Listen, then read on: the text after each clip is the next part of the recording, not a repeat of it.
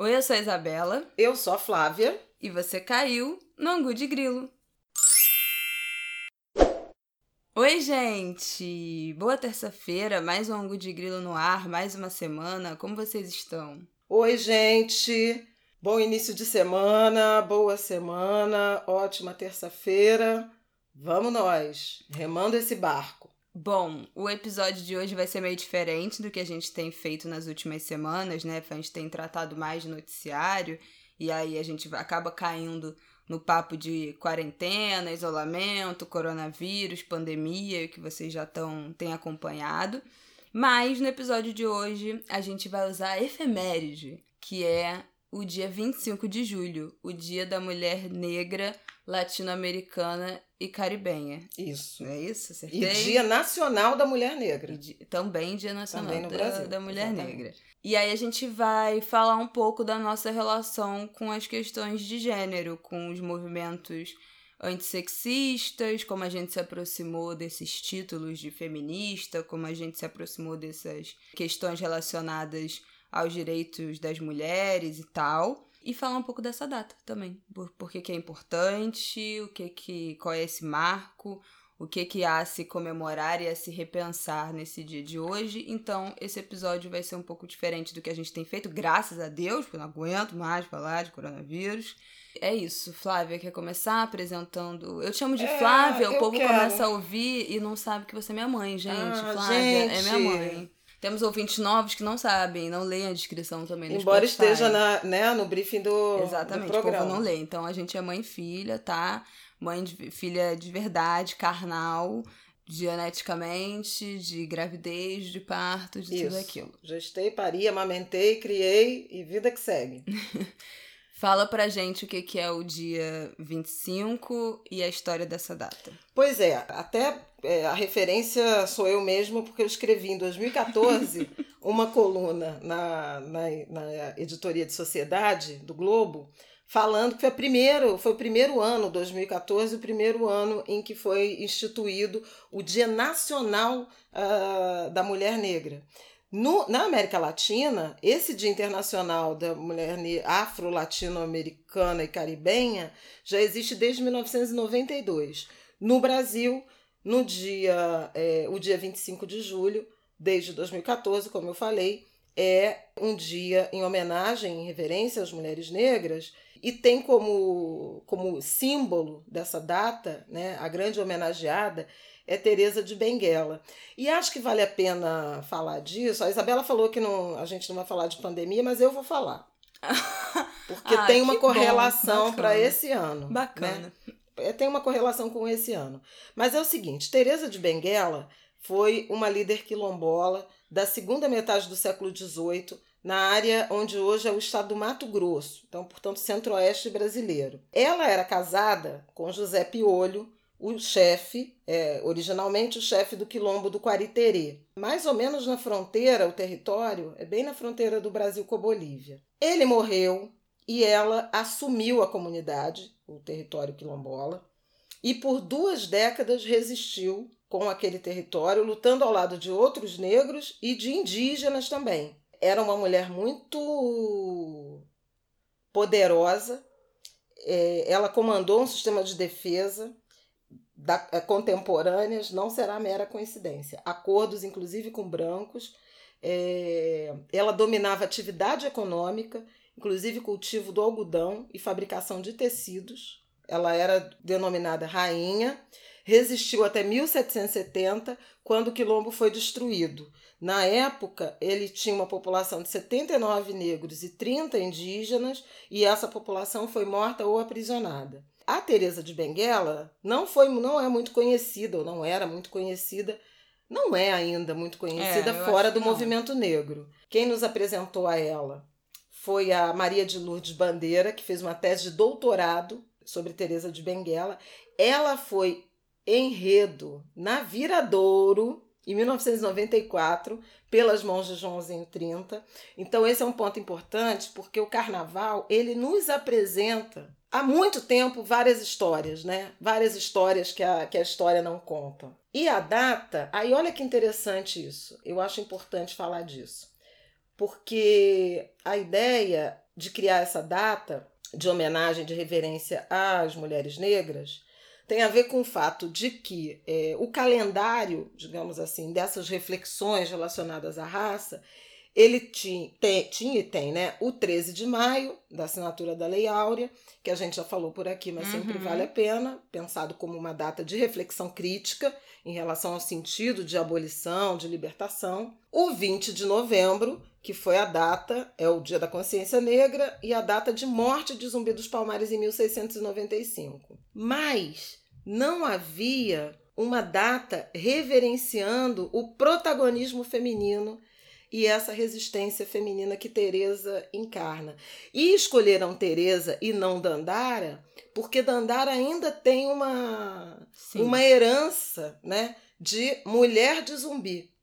E Teresa foi uma protagonista pelas pesquisas históricas, solitária e, e, evidente. E tem alguns historiadores que falam que não existe registro histórico de que Dandara comprovação material, né? existiu de fato, né? Então, enfim. Então eu achei muito interessante, e aí já vou passar para Isabela, mas é que é, trazer é, o sentido dessa data, essa figura que é homenageada e essa reflexão de gênero para aí é que eu vou chegar na pandemia, porque na semana passada, a última, minha última coluna no Globo, eu até trago isso, o Júlio das Pretas, a partir de uma reflexão, de uma provocação que surgiu da Lúcia Xavier de Crioula, dizendo o seguinte: mulheres negras sempre tiveram na vanguarda de reflexões, debates, projetos, provocações, ações sociais, debates sobre agenda política, questionamentos de todo tipo. Nesse momento de pandemia, estão é, absolutamente envolvidas com as ações humanitárias, com os debates, com as denúncias, como sempre tiveram. E, no entanto, estão, nesse momento, profundamente invisibilizadas e silenciadas a gente não está vendo. Por exemplo, na mídia há uma predominância da juventude negra, e aí muito masculina, e dos homens negros, né, pesquisadores e tal. Por que, que isso está acontecendo? Então, é uma reflexão sobre é, alguma coisa mais grave está acontecendo para, na pandemia, o protagonismo feminino é, negro está secundarizado em relação a um debate. Estamos debatendo a agenda antirracista, mas ao largo dos posicionamentos do movimento da sociedade civil organizada. O que a gente tem tido é uma exaltação a figuras, a indivíduos, a mulheres, personalidades, e nelas até vou me incluir, porque teve uma, uma visibilidade maior com jornalistas, né? E, e eu estou muito envolvida com esse, com esse processo mas outras jornalistas, algumas escritoras e filósofas e tal. Mas o movimento de mulheres, como articulação, ele está invisibilizado. E aí há uma leitura, que é ação deliberada né, é de uma estrutura social que sempre silenciou e invisibilizou as mulheres negras e é, continua uh, operante, e outra que, que são os excessos de atribuições que as mulheres, e sobretudo as mulheres negras, herdaram nesse momento atribuições domésticas, familiares, de cuidados com idosos, crianças, uhum. a carga de trabalho acumulada em casa e, no, e, e, e na rua ou em home office, que está impedindo, não está dando tempo para as mulheres exercitarem com visibilidade esse ativismo.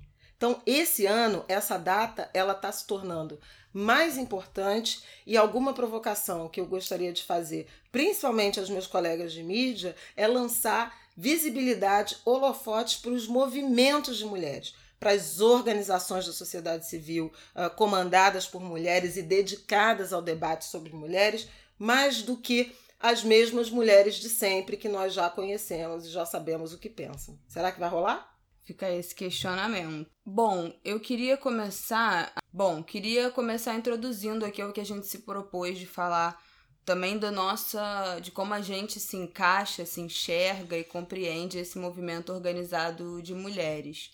Eu acho importante dizer, para mim, assim, eu acho que o que norteia que passou a nortear essa minha visão enquanto feminista, que é como eu me intitulo, né, feminista negra, e aí é importante dizer que o feminismo negro não é uma vertente, do feminismo liberal, do feminismo branco, do feminismo tradicional, chame como você quiser, mas eu vou chegar lá. Eu acho importante dizer que, para mim, os movimentos antissexistas começaram muito antes deles terem denominação, né? Deles terem nome, deles serem reconhecidos como movimentos organizados. Então a gente fala da primeira onda do feminismo, né? Se você for procurar, o feminismo já teve várias ondas. E aí tá datada a primeira onda ali de 1800, né? O século XIX.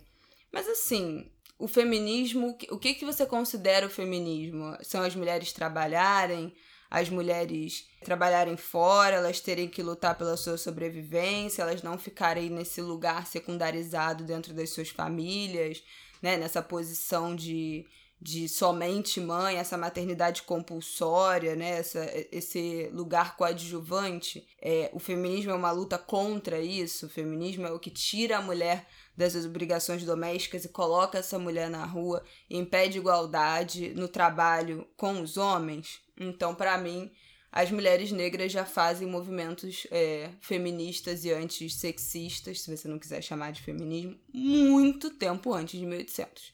Se a gente pensar aqui no Brasil, na escravidão, as mulheres negras sempre trabalhavam, né? Elas foram traficadas para esse território daqui para ser mão de obra, em lavoura, em engenho, as escravas. E na casa grande. Sim, as escravas de ganho também que vendiam na rua, né? E as que que eram as conhecidas como mucamas, né? Que trabalhavam dentro da, as da mucamas, casa grande. As amas.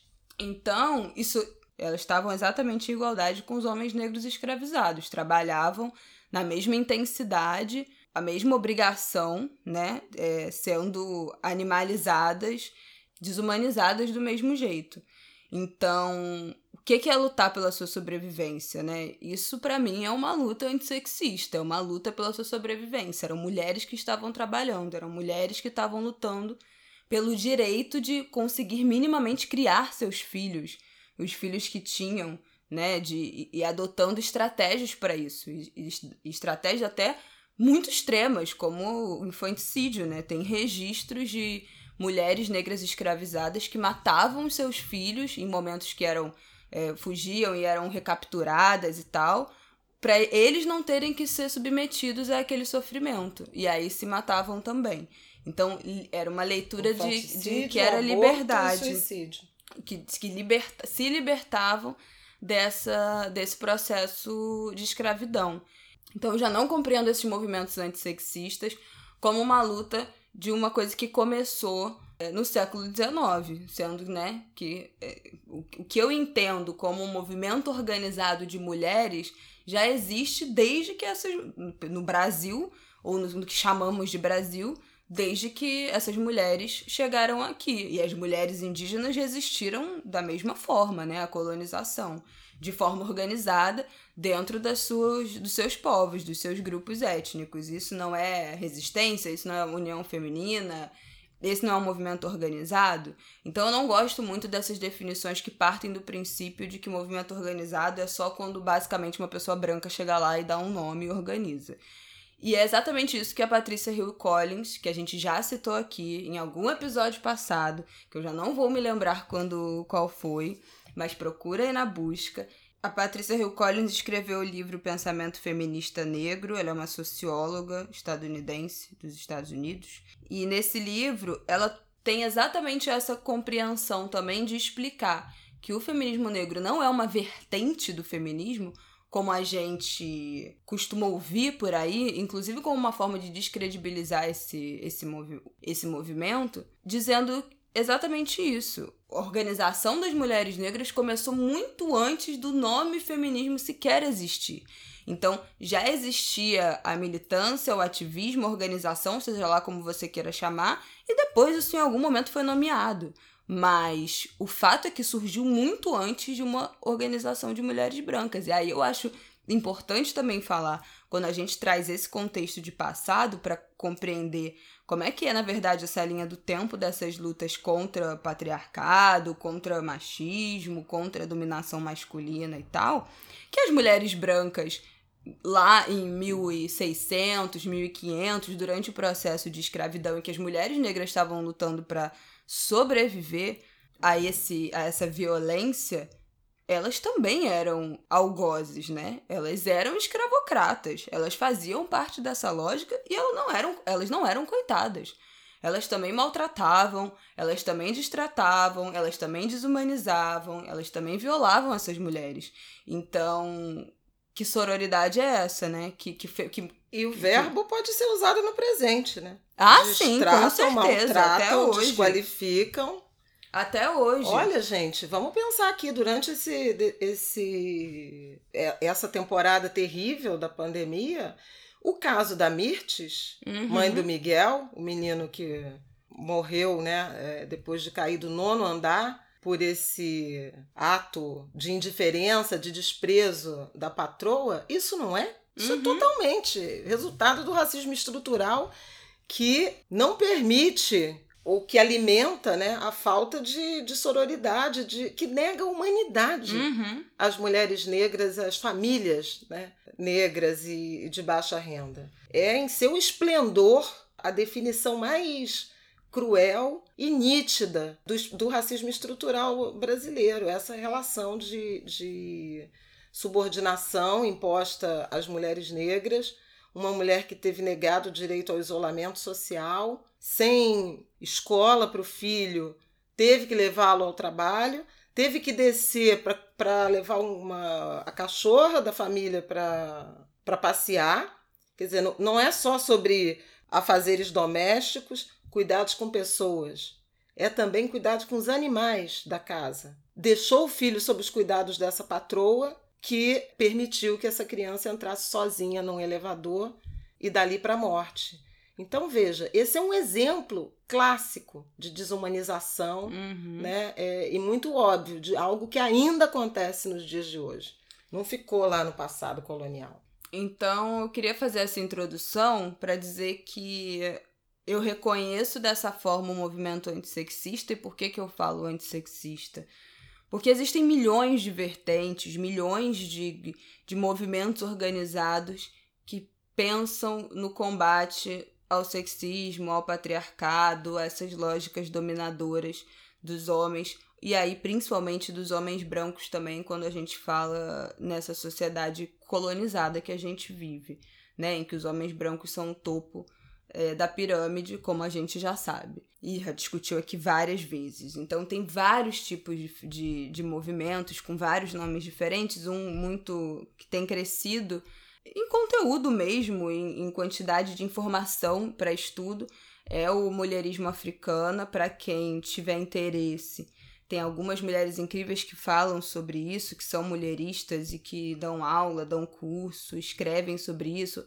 Catiúcia Ribeiro, Dandara Aziza, Aja Nizeri, Tati Nefertari, enfim, eu posso deixar esses nomes todos aqui na descrição para vocês procurarem essas mulheres, que elas são fonte de informação riquíssima sobre o mulherismo. Mas eu, sinceramente, ainda não sentei minha bunda para estudar a fundo é, não, tem que ser sincera, porque a gente vive uma era de que todo mundo sabe de tudo. Eu não sei, eu falo logo. Eu tenho 24 anos, eu não sou obrigada a saber, vou morrer sem saber de tudo.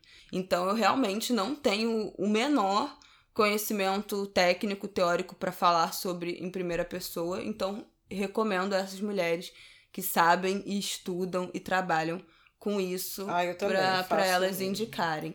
Mas a visão faço que eu queria. Suas palavras. A visão que eu queria dar também dessa minha compreensão do passado, né, dos movimentos antissexistas, é que eu reconheço muitas mulheres da minha linhagem familiar que jamais se intitularam feministas, porque isso não fazia nem parte, nem faz parte do, do vocabulário, enfim, da, do, do campo de, de possibilidades de estudo, enfim, dessas pessoas, mas que eu, hoje em dia, vejo como grandes feministas, como, por exemplo, as minhas avós, que são mulheres completamente diferentes, mas que das suas maneiras eu identifico muitos traços de sororidade, de acolhimento, de independência, de busca por independência, de trabalho, de apoio a outras mulheres. É, pois é, de, essa coisa do acolhimento, da rede, né? É, da rede de solidariedade, do acolhimento, isso é muito forte né, entre as mulheres, do não julgar, do compreender, Uhum. né? E sem ter formação em psicologia, em Ciências direito, sociais, em em ciências nada. sociais, em eventualmente nem em, em- nem independência financeira, Uhum. né? Mas, no entanto, jamais aplicar ou justificar a opressão que, que sofreram, né? Isso é muito interessante, porque é, é, é nato. Sim. E é por isso que a- Orgânico. vocês não veem muito a gente falando sobre vertente, entrando em debates muito. Eu não vou nem dizer profundos, porque eu acho que a gente se aprofunda em algumas coisas. Eu, eu realmente acho que a gente aprofunda os debates, mas mais técnicos, pode ser. Porque isso, pra mim, eu não quero dizer que é desimportante, porque eu acho que toda a área de conhecimento e estudo tem pessoas especialistas nisso. É absolutamente importante que tudo seja estudado a fundo e teorizado. Mas a nossa leitura, ma- mas posso falar até mais por mim, é de que o feminismo se mostra de muitas formas. Eu escrevo sobre isso em dados e índices e falo sobre isso lá no meu Instagram. Tenho vários textos que falam que fala sobre luta de mulheres, sobre legalização do aborto, sobre assédio, sobre dados de estupro, sobre relacionamento abusivo, sobre síndrome do impostor, autoestima, sobre tudo que envolve as opressões que as mulheres sofrem. Eu me auto-intitulo como feminista interseccional, porque eu entendo que a interseccionalidade, que é esse fazer interseções mesmo, né, entre raça, entre gênero, entre classe, entre pessoas com ou sem deficiência, e eu entendo que tudo isso é relevante para você fazer uma leitura sobre a condição de vida de uma pessoa, para a experiência de vida de uma pessoa e você conseguir compreender aquela trajetória. Então, eu, eu gosto, eu me identifico como feminista interseccional negra. Você quer falar um pouco, Flávia, sobre a situação da mulher, sobre como você como você encontrou o movimento antissexista, feminista? Pois é, mas é que eu, eu acho que eu já até falei sobre isso aqui no, no Angu de Grilo, né? Eu acho que o meu feminismo foi muito orgânico, né? É, em razão, por exemplo, dessa observação da minha mãe, quer dizer, eu sempre fui criada para trabalhar, para não depender de homem nenhum, por exemplo. Esse era um, um princípio. Então, já foi uma criação, embora minha mãe tivesse pouquíssima escolaridade e, e tivesse tido empregos de, de baixa remuneração, característica, inclusive, das mulheres negras, mas havia muito essa essa noção. Eu, eu cresci imbuída desse projeto de ser independente, de conquistar minha autonomia, de disputar o mercado de trabalho com os homens. Então, assim, nunca teve. Nunca foi uma grande. um grande dilema, aquela. como a gente vê em, em filmes, em narrativas é, antigas, do tipo, eu quero trabalhar e. ah, minha mãe, eu quero estudar, e meus pais acham que eu tenho que ser professora, fazer o curso. Esse dilema existiu em várias gerações de mulheres, principalmente, creio eu, em, em mulheres brancas, né? É, de famílias de classe média, que gerações anteriores às minhas foram muito ah, moldadas ou tiveram de se insurgir contra essas estruturas pré-determinadas sobre o papel da mulher, que era da família, as profissões de cuidado, a própria relação com a maternidade, que foi uma coisa que outro dia Uhum. é, eu e Isabela conversamos, a partir até do livro da Winnie, que, que traz a Patrícia Hill Collins, sobre a diferença da relação da mulher negra e das mulheres brancas com a maternidade, E com a né, construção de com família. a construção de família e, e de profissão, é, e, de, e a ideia de subordinação a uma, a uma, uma determinação de imposição né, social de ser essa rainha do lar.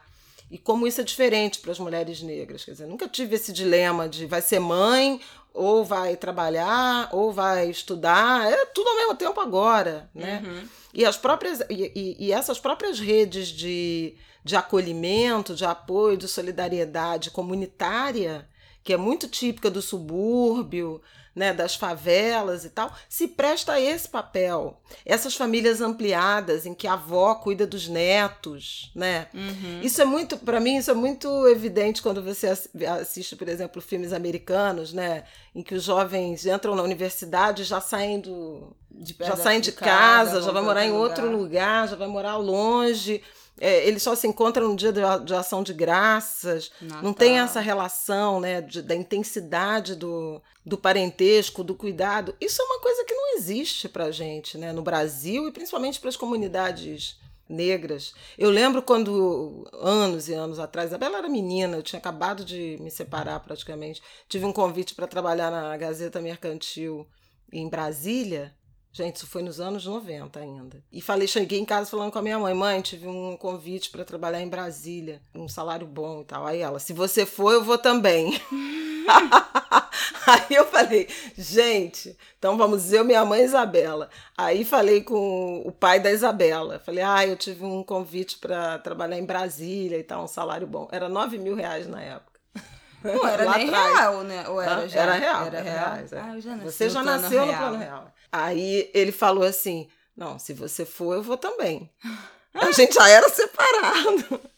E eu tinha, já, já namorava o Aidan. Eu falei pro Aidan, um convite pra Gazeta. Aí o Aidan falou: se você for, eu vou também. Eu falei: não, gente, aí é demais. De quinta, Realmente. né? Namorado, Ex-marido. ex-marido, mãe e filha, melhor fiquei no Globo, né? Fiquei no Rio de Janeiro. Foi até uma boa decisão, porque depois a Gazeta, né, foi um jornal que entrou em crise e acabou. Mas isso é para falar dessa relação. Não tinha nem drama, não tinha nem dilema na família. Vai todo mundo. Entendeu? Isso não existe, não tem aquela relação. Se você for, eu vou na justiça para pegar minha Mas filha. essa é uma particularidade da nossa família também, né? Porque as relações. Mas em relação de- ao ex, mas, por exemplo, É, mãe, sim, né? Sim, sim. Mãe e tal, né? É, eu, eu acho que tem uma característica muito forte dessa união, desse elo, dessa rede de apoio, de cuidados, né? E essa é uma característica que me parece é muito marcante no que a gente chama de feminismo negro.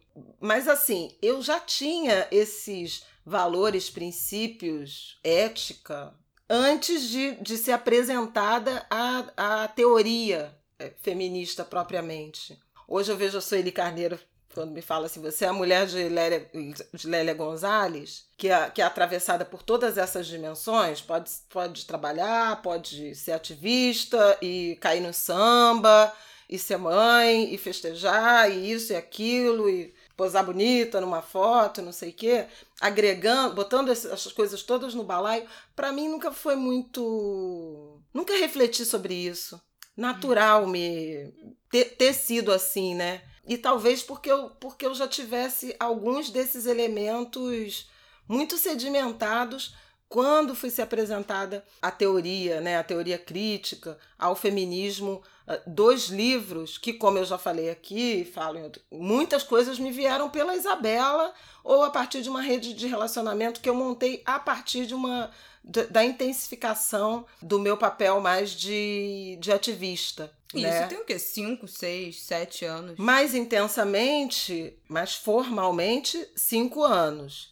Mas eu já vinha me aproximando um pouco antes, mas é, com, digamos assim, essa visibilidade e essa atuação deliberada na última meia década.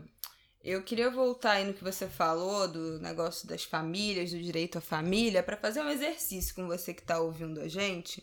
E aí tem um trecho muito interessante no livro da Winnie, que é o, o nome do livro é Imagens de Controle, um conceito do pensamento de Patrícia Hill Collins. A gente já falou do livro aqui. Mas é, é um trecho específico que ela fala, ela, ela discorre, enfim, é, caracteriza essas imagens sobre mulheres, e tem várias imagens sobre mulheres que são mães, né, sobre maternidade, como algumas imagens de controle aprisionam as mulheres usando a maternidade. Tem um trecho específico que ela fala como a ideia de maternidade é refutada por mulheres brancas jovens. E isso eu vejo em muitas amigas e conhecidas minhas. E aí convido vocês a fazer esse exercício e pensando na rede de relacionamento de vocês. Eu tenho muitas amigas que são. Não só. Eu tenho muitas amigas brancas e muitas amigas negras. Muitas eu não diria, mas algumas amigas brancas e algumas amigas negras que não querem ser mães. Mas são por motivos completamente diferentes. As amigas minhas que eu, que eu tenho próximas que não querem ser mães e são negras, em geral, é por medo medo do, da violência, medo do, de botar uma criança negra no mundo, dessa criança sofrer racismo, não conseguir lidar com isso. É esse o que eu, o que eu mais percebo entre as mulheres negras que eu conheço que não querem ser mães, não querem ter filhos, mas também tem que, mulheres que, negras que não querem ser mãe porque não querem, né? Porque não é por uma questão de medo, é por uma questão de não querer mesmo absolutamente legítimo.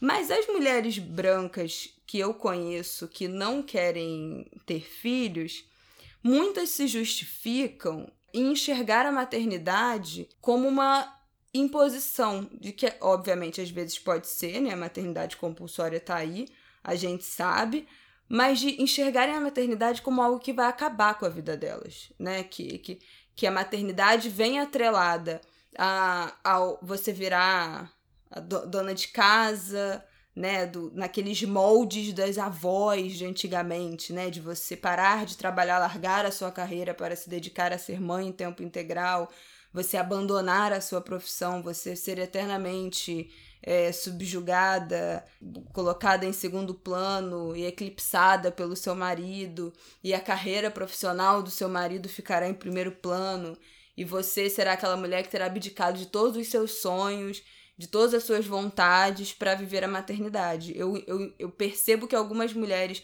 brancas ainda têm muito essa visão de que a maternidade obrigatoriamente vai, elas vão ter que desistir de tudo. Ou vem embutida esse medo. O medo que eu sinto que acompanha é esse. E esse também é o medo que leva muitas das minhas amigas que são brancas a adiar a maternidade, a pensar a maternidade como um plano para os 30, 30 e poucos anos. O que já é muito dessa, dessa geração, né? desses tempos, dos últimos tempos, das últimas gerações, de já ir adiando o projeto da maternidade para construir uma carreira profissional, para estudar, para se estabilizar, enfim, mas vejo muito as minhas amigas também com esse discurso de não, só vou ser mãe com os 30 e poucos anos, quando eu já tiver com a minha carreira montada, estabilizada, e a minha casa e, e casada, e, e, minha profissão tudo certo, e já vou ter viajado muito, já vou, já vou ter aproveitado muito. E aí, quando eu tiver vivido tudo, feito tudo, aí eu vou ser mãe. Porque a partir do momento que você é mãe, você não carrega ainda esse medo, você não realiza mais nada, né? Você não consegue mais viajar, a sua carreira obrigatoriamente vai acabar estagnada, você já tem que estar numa estabilidade, porque tudo vai desandar e ficar muito sensível a partir daí. E essa é uma visão que eu vejo muito com, com mulheres brancas. Vocês estão ouvindo também, identificaram aí nas suas redes de relacionamento esse discurso, esse medo, esse receio, essa percepção? Por quê? E aí eu nunca pensei assim. Por que eu tô falando isso? Porque eu nunca pensei assim. Porque apesar da minha avó paterna ser uma mulher branca que viveu a vida inteira, foi dona de casa, casou com 19 anos para fugir de uma família péssima, uma mãe narcisista, enfim. E foi a vida inteira, nunca não terminou de estudar, nunca trabalhou, foi sempre dona de casa, naqueles moldes mais clássicos, né? Teve dois filhos, criou os filhos, o marido saiu para trabalhar e tal. Eu sempre tive na minha avó materna e na minha mãe exemplos de mulheres que tiveram filho e aí continuaram aí, entendeu? continuaram trabalhando. E a minha mãe, principalmente. Eu, eu nasci, minha mãe tinha 27. Seis. 26. E foi depois que, eu, que eu, minha mãe já me tinha que tudo aconteceu, né? Que ela foi sendo promovida, foi crescendo, ganhando mais notoriedade na carreira de jornalista ainda do impresso. Foi que depois ela foi começar na TV, e depois no rádio, depois foi virar colunista, depois foi. Todas as. A maioria né, das viagens internacionais foram depois de eu nascer, inclusive viagens a trabalho. E todas as viagens, eu acho, de lazer, né, internacionais foram depois que eu já. Viagem de férias, Sim. viagem longa, viagem para Estados Unidos, de férias, para Europa, para América do Sul. Tudo foi depois que eu já existia. Eu acho que é óbvio que ter filho gera muitos empecilhos na sua na, na vida, né? Assim, ou então É isso, você dá plantão, você tem que deixar seu filho com alguém, você tem que ser é, um pai, uma avó, alguém para olhar, para cuidar. Porque minha mãe trabalhava muito, mas eu nunca enxerguei a maternidade ou a, a, a família, né? Esses conceitos que algumas partes, algumas mulheres entendem como conceitos que prendem elas do feminismo, distanciam elas do, que entendem como conceitos castradores, né? O matrimônio, a maternidade, um foco numa vida profissional, numa independência, em você não ter nada que te prenda, você não. Porque o filho prende, né, gente? Pô, pelo amor de Deus, um ser humano que depende de você. Você não ter nada desses conceitos que algumas entendem como antiquados e castradores, eu nunca enxerguei como isso, né? Porque as minhas referências sempre foram de, de mulheres que foram mulheres negras que foram mães cedo e a vida aconteceu depois que teve filho. É verdade. E hoje eu vejo muitas mulheres que eu admiro e eu conheci nos últimos anos, mulheres negras que foram mães cedo e a vida aconteceu depois. A Djamila é uma delas, né? A Djamila foi mãe com 24 anos. 24. Ela fez até um post essa é. semana. E a Djamila tá vivendo o auge dela agora, é inegável. Nos últimos cinco anos, eu acho que a vida dela, podemos dizer que a vida dela mudou. E ela tem uma filha, ela fez 40, né? Ela tem uma é, filha de, de 15. De 15. Não, vai fazer mais. 40. Não, acho que a Tony ah, tá. tem 15 e ela faz 40 agora. E outro dia também foi, eu não lembro mais quem foi, mas no Twitter uma mulher que eu sigo que é uma pesquisadora, assim, fodona também uma, uma, super intelectual. Eu acho que foi a foi a Asa, Nigéria, que eu já citei aqui. Ela falou que há 10 anos atrás ela tinha uma filha de 7 anos. Eu falei, meu Deus, como assim? E aí eu fui fazer as contas, que depois ela, ela compartilhou ainda. Ela foi mãe com 17 anos. E ela é uma pesquisadora fodona, é uma super intelectual, uma mulher sensacional. Ué, a Joyce Bert, gente, tem quatro filhos. Quatro filhos? Eu não sabia, não. Passada! Vou até confirmar para não, mas quatro filhos. Ah, Eliana Alves Cruz. Sim. Também, bombando, né? É, publicando livro, romance e tal, já tá no terceiro livro. Trabalhou loucamente, não sei o quê. Tem filhos também, adolescentes, já avançados, né? E fora as outras mulheres. É verdade. E fora as outras mulheres, que a gente já falou aqui, que são mulheres com 70 e poucos anos, que estão também brilhando, vivendo, produzindo, Sueli, Conceição, que é isso, né? Intelectuais negras que estão a todo vapor até hoje. Então, por que eu estou dizendo isso? Porque eu acho que as compreensões de feminismo podem significar uma coisa para algumas mulheres e outra coisa para outras mulheres.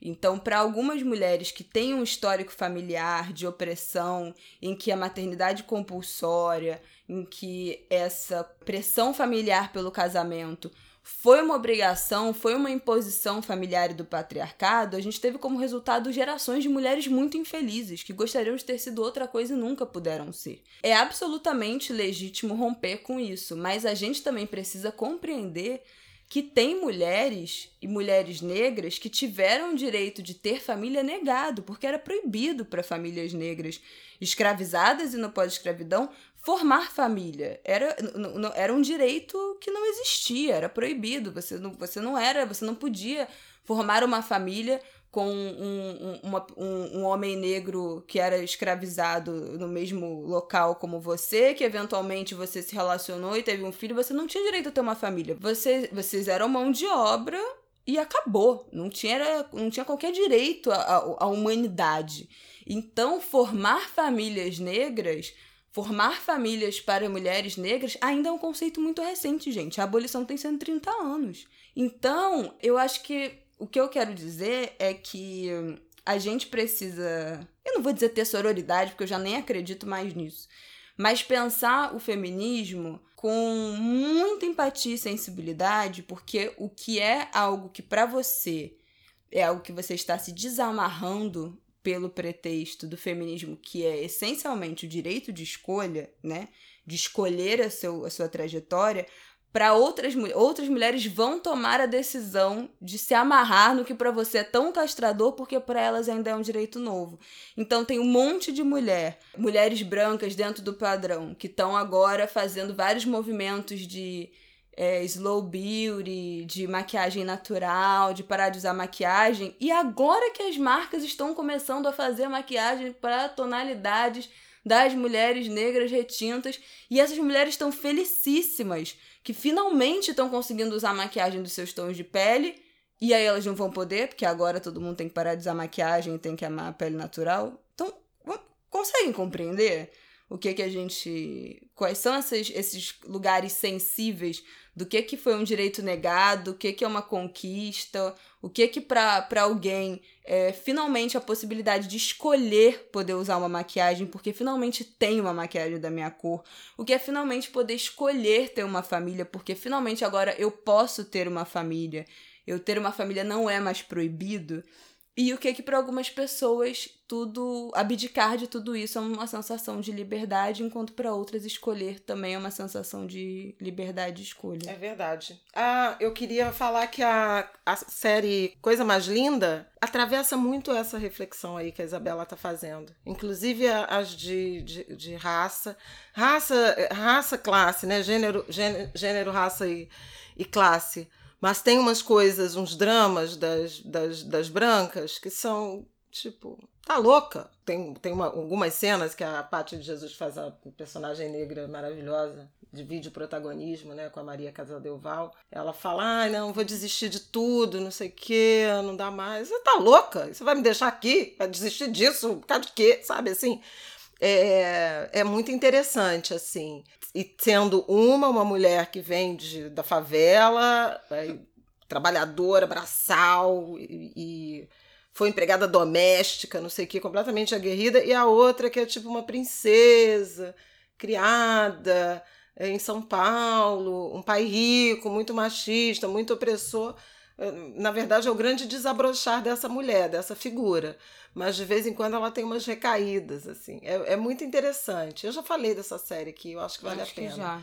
Acho que vale muito a pena assistir. Bom, voltando à questão da agenda das mulheres negras, eu acho importante, né, que é, já estamos chegando aqui no final do programa, eu acho importante essa reflexão, acho que vale a pena ficar de olho, está tá acontecendo muita coisa, várias lives, várias reflexões, textos e artigos eu acho que vale a pena ficar de olho. Nós estamos nessa pandemia com uma, um agravamento da crise econômica e da crise social, e ela abate muito as mulheres negras, né? Acho que essa, essa reflexão é importante fazer seja porque aumentou o desemprego, seja porque estavam na informalidade e ficaram sem ocupação em razão uh, da pandemia, da, da, redução da circulação, em razão das dificuldades do, do, do confinamento, seja pelas condições habitacionais, seja por estarem herdando atribuições, por exemplo, da educação formal dos filhos que estão sem escola.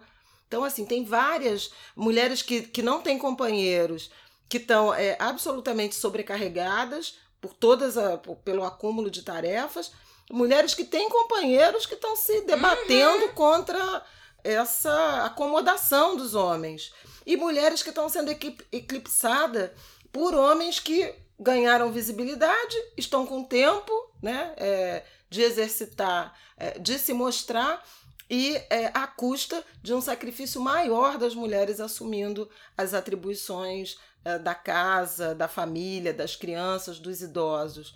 Eu acho que a gente precisa pensar do ponto de vista de condições de trabalho, também de profissões que são fortemente femininas. Empregada doméstica é o maior exemplo, e a quantidade de empregadas domésticas que perderam ocupação, que estão sem remuneração e, portanto, numa situação é, de vulnerabilidade social muito grande. Mas a gente tem as professoras, uma, uma definição profunda sobre o que será dessa atividade.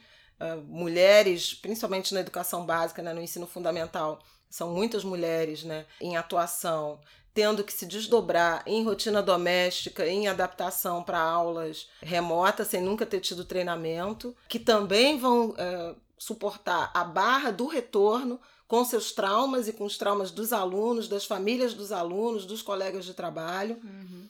As profissionais da saúde também fortemente expostas na, na linha aí de, de atendimento. A maioria, né? Entre os técnicos de enfermagem, de enfermeiras, enfermeira. que são as atuações que ficam mais expostas ao vírus, muito mais que os médicos. Muito mais que os médicos, porque em contato né, com os pacientes, com as secreções, com os corpos. Então, assim, acho que tem muito, muito, muito para a gente refletir. As mães, chefes de família, né, sem companheiros e lançadas em vulnerabilidade social.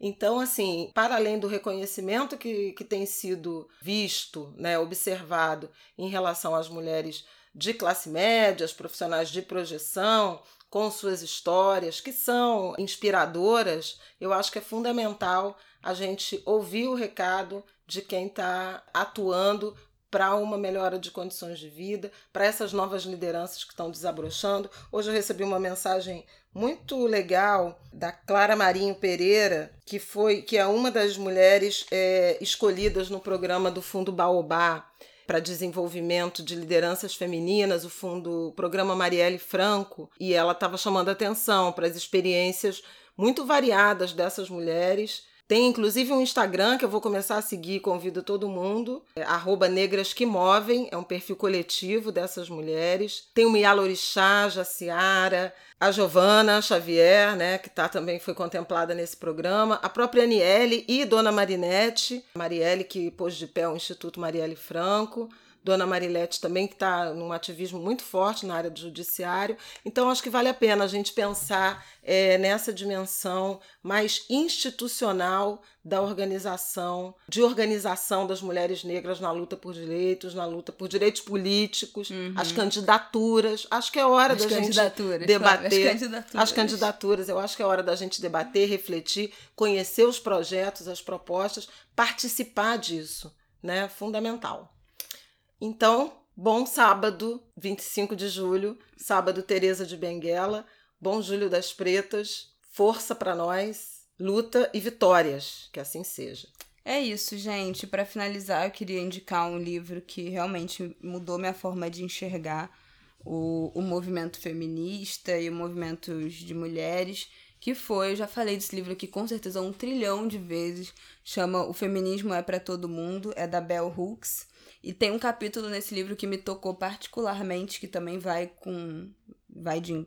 né, corrobora com o que eu falei, que é o capítulo Feminismo Global. Que ele basicamente fala como a nossa noção do que a gente considera feminismo, né, do que a gente considera um avanço, pode ser muito violento para outras mulheres, que é exatamente isso. Se avanço para mim é não usar maquiagem, eu não posso obrigar e identificar e ter certeza que aquilo também é um avanço para um outro grupo de mulheres. E a forma como a gente trata mulheres de outras culturas, de outros lugares do mundo, como oprimidas sem também perceber a nossa própria opressão. Então ela usa até o exemplo de como a gente é muito crítica aos procedimentos de retirada né, de clitóris que acontecem culturalmente, tradicionalmente em alguns povos africanos, que as mulheres são mutiladas, né, mutilação de, de clitóris, mas ao mesmo tempo que a gente acha aquilo lá um absurdo, a gente não acha um absurdo aqui no Ocidente as mulheres se submeterem a uma cirurgia plástica atrás da outra, perseguindo esse, um, um, padrão de beleza. O Brasil é o primeiro, o principal país do mundo em cirurgia íntima.